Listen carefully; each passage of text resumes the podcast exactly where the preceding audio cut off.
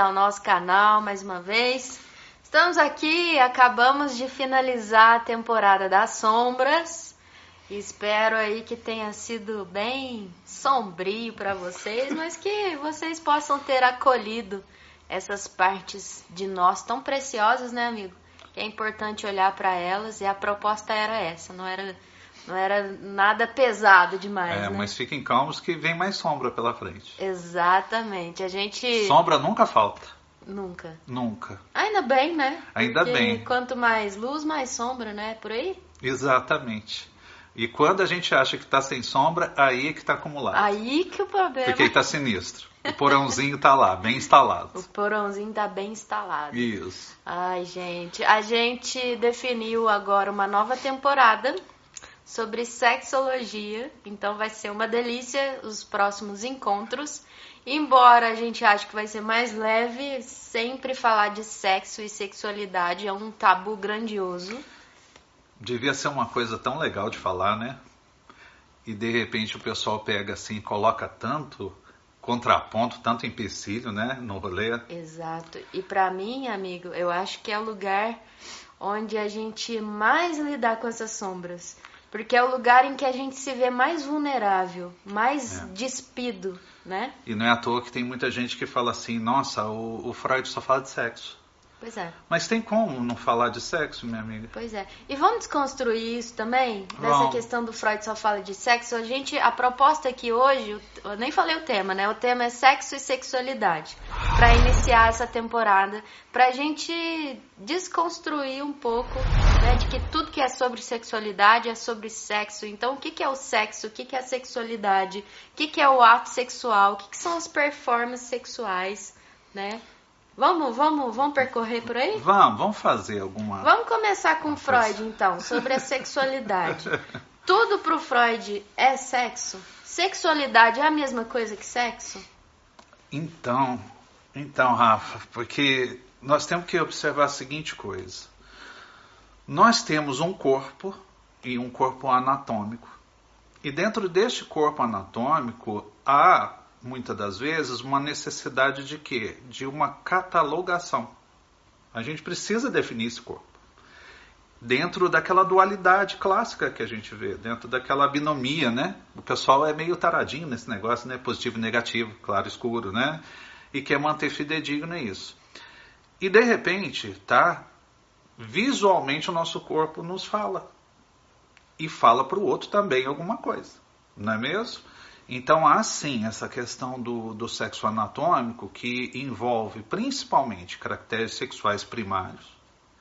E a- caracteres sexuais primários, né? A gente pode falar aqui, né? Espero que a plataforma não barre esse tipo de coisa, né? Mas a tem gente pode isso, falar né? pênis e vagina, né? Não é possível que a gente não pode falar sobre isso. Eu a- é, tenho um negócio desse mesmo. Exato. Mas a gente pode falar também pepeca, Tá. margaridinha. A gente vai ter que dar um nominho pra. Isso, isso, isso. Ou falar assim, né, de pipizinho, Tá bom, tá bom. né? Uma coisa assim. Mas tudo bem, nós temos um, um, um sexo anatômico, né? Um sexo biologicamente determinado. Mas a grande questão é, será que por, por eu carregar essa anatomia, toda a minha performance ela já está pré-estabelecida? Será que eu já tenho um itinerário a, a percorrer através disso? Será que por causa de eu ter um pênis e você, por exemplo, ter uma vagina, a gente já tem já pré-determinado e para muitas pessoas até mesmo vai além, que é predestinado toda a nossa vida, a nossa vida não somente pública, mas a nossa vida privativa e detalhe, a nossa vida íntima, que muitas das vezes é nós com nós mesmos, né?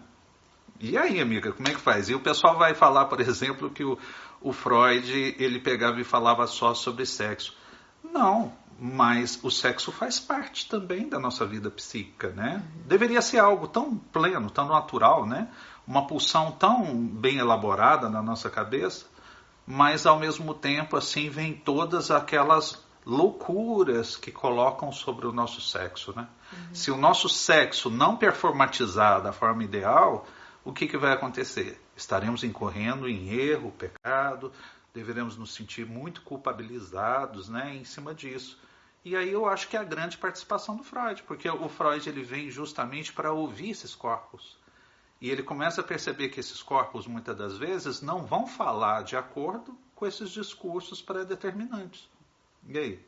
Exatamente, ele vem, vem trazer sobre, olha, o discurso ou a norma, né, não corresponde com que com que são as pulsões de cada um, a subjetividade de cada um, né? E como já há uma configuração pré-estabelecida, não pelo que é o nosso corpo, o que são os nossos desejos, mas porque é a cultura e a tradição normativa, né? A gente acha que aquele desejo, aquela subjetividade, ela tem que corresponder a essa cultura normativa. E ela não vai corresponder. Então, Rafa, né? E, e, então observa só uma coisa. Carregar um sexo biológico, não chegamos no ato sexual ainda. Carregar um sexo biológico é muitas das vezes carregar é, um sistema normativo nas costas. Então, ou seja, né, além de você ter que ser constantemente ativo dentro da performance sexual, além de você ter que cumprir uma função reprodutiva e que muitas das vezes essa função reprodutiva também está lotada, está carregada de tabus. Lembra só uma coisa, o que o, o Freud chegou a, a suscitar, que as mulheres são muito mais histéricas do que os homens. E eu acredito que dentro da percepção do Freud, numa época de uma sociedade verticalizada, de uma sociedade ainda eximiamente patriarcal, né, realmente as mulheres deveriam manifestar mais histeria. Mas por causa de quê? Por causa de repressão. Exato, elas são mais reprimidas. Exato, né? de, um, de um machismo muito mais escancarado, muito mais tóxico, né? Exato, a, a pressão social normativa que tem em cima do gênero mulher, né? Ela é muito maior. Então a mulher Isso. ela tem que suprimir muito mais seu de, os seus desejos, né, suas complexidades para corresponder a essa norma, né? Isso. E você observa até hoje dentro do, do próprio divã que muitas mulheres ainda carregam muito essa estrutura patriarcal introjetada em si mesmas. Uhum, uhum. E, e, isso compromete demais, inclusive a máxima do ato sexual, que é o que, que é? É o gozo, é o uhum. orgasmo, né? Quantas mulheres, por exemplo, têm uma mistura tóxica dentro da, da sua mente, né? De um ato de gozo associado a uma culpabilidade, né? Associado, por exemplo. E quantas também nunca gozaram na vida? Nunca tiveram um orgasmo. A gente vai falar sobre isso em outros vídeos, vamos, né? Vamos, Aqui vai ser um genéricozão. Genéricozão. É. É, é, a gente não. E olha para você ver que a gente não coloca cordão na história, né? Acho que vai bloquear isso. Será acho que, que vai? Vai ter que cortar isso. É, ele, eles... Será que sexo anal não pode não. falar, né? Ah, esse acho que deve poder. Mas enfim, eu até perdi o que eu tava falando. Tá, tá, mas... mas... mas. a gente vai entrar em te temas específicos, né? Sobre o gozo, sobre o prazer, sobre o sexo enquanto prazer. Acho que a gente está fazendo uma coisa genérica para poder né, desconstruir um pouco essas ideias. E mesmo é. quando a gente está desconstruindo, a gente ainda entra no, no binarismo, né, no sim, homem na sim. mulher, no sexo biológico. Então, nasceu com pênis, nasceu com a vagina, então eu tenho que cumprir isso aí né? Mas quando a gente traz para a complexidade, a subjetividade de cada um, não, não funciona assim. Então, como é que é isso, né? A, a, a pessoa que nasceu num corpo biológico feminino, então ela tem que corresponder àquelas performances performance performance é performances é. isso isso ou papéis né papéis enquanto mulher né e ela vai se reprimindo para conseguir a validação de ser uma mulher mas a, a, a, ali já está falando que aquela alma, que aquela pessoa, que aquela subjetividade é uma mulher simplesmente porque ela carrega uma vagina. Mas é. e se ela não for, né? E se, ah. ou, ou se ela não se identificar com que é essa performance, ou se ela não não quiser sentir prazer daquela forma, quiser sentir de outra, né? Rafa, agora é inevitável, você trouxe o cuzão pra roda, né? Você trouxe. E a gente vai ter que resolver isso aí. Tá? Fiquem calmos, não vamos resolver dessa forma aí que vocês estão pensando, pra, não, era seus pra sapadinhos. Ser mais devagar hoje, amigo. Era para ser, mas não tem jeito, né? No sexo rola essas coisas. Mas, é, como nós temos uma, uma visão muito condicionante do sexo é, intercambiado com a reprodução, as pessoas, por exemplo, não veem muito, né, das vezes, o sexo com diversão, o sexo com prazer. Eu acho que não somente o, cuzão, mas eu acho que todo o nosso corpo ele pode também fazer parte do ato sexual. Então eu acho que é a seguinte coisa, o nosso corpo ele tem uma pré-determinante, talvez reprodutiva. Para reprodução tem sim um caminho, né, já, já trilhado ali que tem que ser cumprido. Que é biológico, ok, tudo bem por que isso. Que é biológico, né? falando... né? Mas eu acho que nós seres humanos, ainda mais nós seres humanos que temos um baita, né, neocórtex, que temos realmente um cérebro aprimorado, imaginativo, subjetivo, blá blá blá blá blá, blá né? Nós podemos encontrar infinitos caminhos para poder performatizar o sexo e detalhe, Muitas vezes nós podemos pegar e termos uma tremenda noite sexual sem operar com a genitália tradicional. Exatamente. A gente pode ter inúmeras maneiras de buscar o orgasmo, de buscar o gozo através de outros caminhos. E o cuzão é um deles, tá? Que é extremamente tabu, né? A, a, a boca, a axila, né? as orelhas, é. o pescoço, as costas. Partes, né? Exatamente. Porque se a gente for entrar na área, né, que a gente também já se planejou de falar isso, né, do próprio fetichismo, o fetichismo é tão extenso, né, amiga? Uhum. Olha para você ver a podolatria como é tão comum, né? E pessoas assim tendo orgasmos maravilhosos com o pé ali. Amigo, vamos devagar. Tá bom. Tá bom. Aí eu já me reprimiu sexualmente, tá eu vendo? Eu já tô reprimindo. Já, ela já veio com o superego já. Cabutinado Mas é só pra gente poder dar um, dar um parâmetro aí, né? Exato. E essa questão da, da sexualidade no corpo, né? No descobrir esse corpo como esse grande, essa grande potência sexual, né? Quando a gente fala de de, de estímulos sexuais, a gente está falando do qual que é o nosso órgão mais maior órgão, né, erótico, erotizado, que, que promove prazer é a nossa pele, que está no nosso corpo todo. Exatamente. Né? Então a gente pode sentir prazer com o corpo todo. Então tirar esse, esse peso do sexo como sendo só aquilo que é o pipizinho lá na pepequinha e foi, foi, foi, foi até né, poder fazer um filho, não é sobre isso. É, e, e também a questão do próprio autoerotismo, né?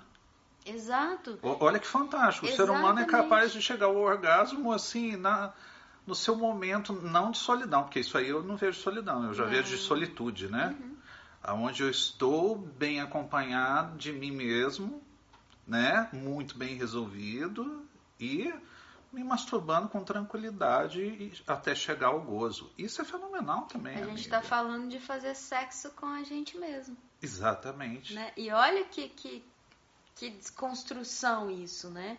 Porque a própria masturbação ela já tem um tabu, já carrega um tabu enorme. Masturbação feminina, então, carrega um tabu ainda muito maior. Tremendo. Mas quando a gente muda isso, fala, não, vou, vou fazer sexo comigo mesmo, né? Como é que é isso, né? É, porque fazer sexo consigo mesmo, né? Muitas das vezes envolve dois caminhos. Ou fazer com nós mesmos, ou talvez fazer com uma espécie de um alter ego nosso, que muitas vezes está se projetado ali nos nossos pensamentos, na nossa imaginação. Né? Existia, inclusive, amiga, né? dentro do, imaginário coletivo, né? pegando um pouco dessas projeções, né? até aquelas teorias de incubos, sucubos. Aquela coisa assim meia medievalista, né? mas é evidente que é um pouquinho mais, mais antiga, né? aonde assim aqueles padres pegavam à noite, tinham aqueles sonhos altamente eróticos, né? acordavam geralmente armados né? ou às vezes não, ou às vezes já acabado. e colocavam a culpa geralmente em entidades demoníacas cubos e sucubos, né? Aí você já imagina, né? Quem que é o yin e quem que é o, o sucubo, né? E aí ali tinham as suas fantasias não somente heteroerotizantes, como homoeróticas. Não é mesmo? Exato. E Ou aí... podia talvez ser um demônio assim com dupla genitália, né? Que é uma coisa ainda mais criativa. Ainda mais disruptiva. Né? Muito disruptiva, altamente. É, e aí a gente começa a entrar nessa questão da sexualidade, porque enquanto a gente está falando do sexo, né, do, do ato sexual e das várias formas de performar esse ato, a gente vai falar da sexualidade, que são das várias formas desse corpo se apresentar né, sexualmente, de, de, de ter as suas pulsões sexuais. E aí que eu acho que fica mais complexo porque aí a gente vai falar de questão de gênero, a gente vai falar do sexo biológico, a gente vai falar da, das, das orientações sexuais, né? Que aí vai trazer todo esse, esse arcabouço de possibilidades que hoje a gente vê, né? Já muitas pessoas falando sobre isso, já tem uma sopa de letrinhas sobre isso, mas é complexo. Bastante complexo. E ainda mais se a gente vê, por exemplo, Igual, de repente, o próprio Lacan fala que mulher não existe. Que o ato sexual também não existe. E as pessoas não conseguem compreender que não existe o ato sexual somente em si. Existe por trás disso um ser humano, existe uma linguagem, existe uma contextualização, existe, por exemplo, né, uma performance ideal para cada pessoa. E, ao mesmo tempo, quando ele fala sobre a questão da inexistência da mulher, ele fala: eu acho que cada um de nós tem um modelo de mulher na cabeça que é muito pessoal. Então, hoje, com essa fluidez de expressividade de gênero, essas coisas, ou não, né? Tem algumas pessoas ainda que são muito quadradinhas, né? Hoje, eu acho que é muito insólito a gente definir um papel muito rígido, muito quadrado de ser mulher ou de ser homem nesse mundo. As pessoas acham, por exemplo, que vai cair tudo numa fluidez constante. Não, tem alguns elementos que são é, pré-determinantes que não vão fugir dali. Mas eu acredito que a expressão, o ato sexual, o estar juntos com corpos, vai realmente dinamizar muito, minha amiga, né? Então eu acho assim que a gente vai ter cada vez mais, é o que eu falo para o pessoal. É, nós vamos sair do arroz, arroz, arroz e nós vamos entrar num self-service aqui. Exatamente. Né? Cheio de cor, cheio de possibilidade, cheio de esferas, aonde masculinidades e feminilidades vão se entruncar ali, Exatamente. aonde você vai ter corpos, corpos e mais corpos, né? E detalhe, sem acabar com a família. Porque a reprodução não vai acabar por causa disso. De forma nenhuma. Pelo contrário, eu acho que quanto mais as pessoas tiverem essa possibilidade também de performatizar no sexo sem culpa, uhum. aí sim que a reprodução ela vai vir Exatamente. fluindo muito E essa melhor. questão da reprodução também, né, ela vem de um contexto óbvio da igreja, da religião, né, o sexo como é, só para isso, mas ela também serve a um sistema de alta produtividade, né? Enquanto as pessoas estiverem tendo prazer, se divertindo, é, sem a obrigação de reproduzir, como a gente vai estar tá produzindo pessoas para servir a esse sistema produtivo? A gente tem que olhar, Rafa, que dentro daquele modelo piramidal de sociedade que a gente observa em todos os livros ali, né, da educação básica, sejam livros marxistas ou não, tá? Momento comunista, né? É, são pirâmides que deixam muito claro o sistema de hierarquia. E você vê sempre o sistema religioso, tá? Eu estou falando o alto clero, sempre acomunado junto com o poder. Total. Sempre. Total. E é evidente, gente, que o sexo livre, o sexo criativo, o sexo que não necessariamente tem que passar pela esfera da reprodução, sempre foi da alta cúpula. A aristocracia sempre teve acesso a uma diversidade sexual melhor. Falar, por exemplo, assim, de simplesmente ter orgasmo ou simplesmente ter prazer por prazer era algo muito elegante, era algo da elite. Enquanto isso, sabe aquele trabalhador do campesinato da vida?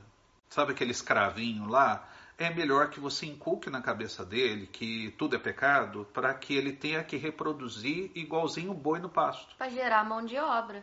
Para gerar justamente escravo, gerar servo, gerar tudo que a gente gosta. E por que não, né? Momento marxista novamente, um grande exército industrial de reserva. Por que, que os pobres não se reproduzem? Porque sim a gente vai ter uma reserva industrial e aí sim né, salários mais baixos. Nossa, perfeito. E aí a gente começa a entender o porquê disso tudo, né? Por que, que fomos levados a acreditar que a gente tem que nascer assim, fazer assim e ser desse jeito, performar desse jeito, né? E aí voltando lá quando você fala que Lacan fala que não se nasce mulher, né? A gente aqui vai entender que mulher e homem são performances, são é, cumprimentos sociais para você né, a, a, atender a norma ali. Então, quando a gente sai dessa questão de mulher e homem, a gente entra nessa complexidade que somos nós de poder performar, sentir prazer e atuar de diversas formas, né? A gente falou muito do feminino, tá tão partindo para o final aí. Uhum. A gente falou muito do feminino e masculino, não como questões de gênero, nem nem gênero, nem sexo biológico, mas como essas duas potências, né? Você imagina, sabe como que eu vejo isso? Eu imagino duas energias, duas, duas potências que toda psique, todo corpo carrega, né? Nós, corpos biológicos femininos e masculinos, carregamos essas duas potências, né? E eu imagino elas como dois, dois continhos de tinta. Uhum. Vão referenciar a nossa querida ministra Damares aí. O feminino é o rosa e o masculino é o azul. É, pelo menos quando depois gente... de 1980, porque antes não era assim não, mas ok. Quando, quando a gente pega ah. essas tintas e joga num, num, copinho que é a nossa, nossa psique, vamos supor que seja uma água, a composição disso Isso. é bilhões de, de, possibilidades, né? O que uhum. tem de possibilidades em mim hoje, no meu corpo de feminino e masculino, dessas duas potências atuando juntas, são bilhões. Essa Ainda mistura, bem, né? ela, ela me proporciona é, vários tipos de, de, de atuação é. na vida, né? E por isso mesmo, até só fechando, né, para uhum. reflexão, é, a questão muitas vezes da, da, da bandeira da diversidade. O arco-íris é esse espectro de diversidade, né? mas que conjuntamente se une e forma tudo que a gente está vendo aí. Então, talvez a, a, as pessoas elas tenham uma necessidade muitas vezes de reproduzir um discurso de poder. E aonde o poder não é ditado por elas, mas é pré-determinante. E isso fatalmente, oh Rafa, cai em todas as esferas da nossa vida. Você sabe mesmo que as neuroses elas são muito diversas, né? E fatalmente vai bater na porta do sexo. Total fatalmente vai bater na porta do, do nosso corpo que carrega uma particularidade sexual. Ou vai bater de frente com uma orientação, não opção, né? Igual a turma fala, mas uma orientação sexual que eu carrego. E isso vai gerar uma série de problemáticas, de culpa, de ressentimentos, de recalques, de projeções, de violência, né? E que a gente vai tentar explorar isso ao máximo aí nos nossos próximos episódios. Com certeza, tem muito ainda por vir. Tem, tem muito né? para vir ainda, tá? Pra gente o que, vocês acharam desse vídeo de hoje. Isso, Conforme isso. vocês vão, vão dando feedback, a gente vai criando outras possibilidades aqui. A gente é muito criativo, né? Isso, isso. E curte o vidinho. Curte o vídeo, ativa o sininho, Escreve. segue o canal. Quem está ouvindo no podcast, vai lá no YouTube dar uma força isso, também. Isso. Comentar no YouTube, no Spotify não dá para comentar, né? Uhum. E, e é isso. Beijinhos. Beijinhos. E até. Até.